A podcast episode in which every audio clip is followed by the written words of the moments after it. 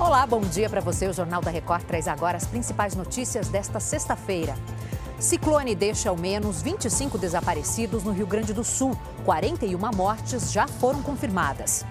Criança de 3 anos é baleada por policiais rodoviários federais no Rio de Janeiro.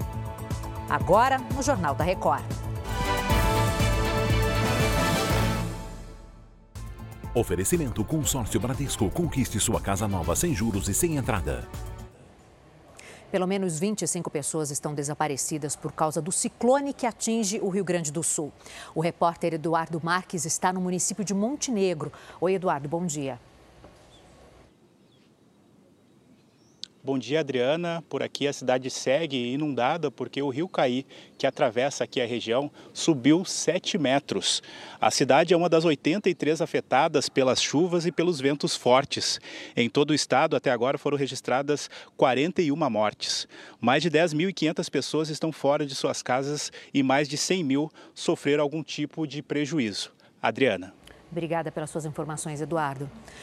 Muita chuva também em Hong Kong, onde pelo menos uma pessoa morreu e 83 ficaram feridas.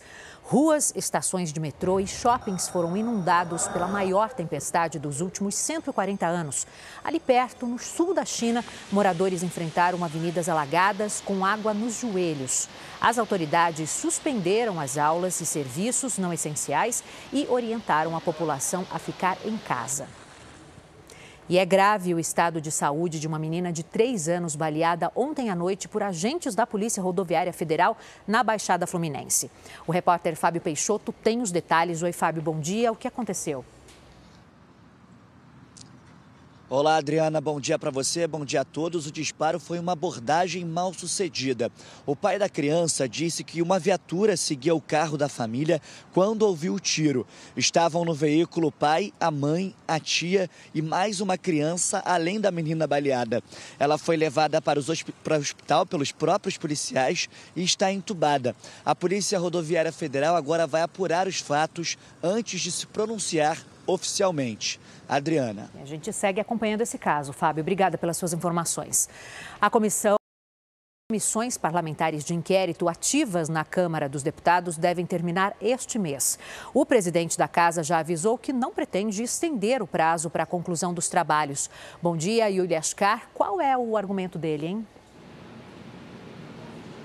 Bom dia, Adriana. Bom dia a todos. O objetivo de Arthur Lira é abrir espaço para outras investigações, como, por exemplo, a da agência 123 Milhas. Para isso, as comissões das apostas esportivas, americanas, MST e pirâmides financeiras não devem ser prorrogadas. A única que deve permanecer é que apura os atos extremistas de 8 de janeiro, em conjunto com o Senado.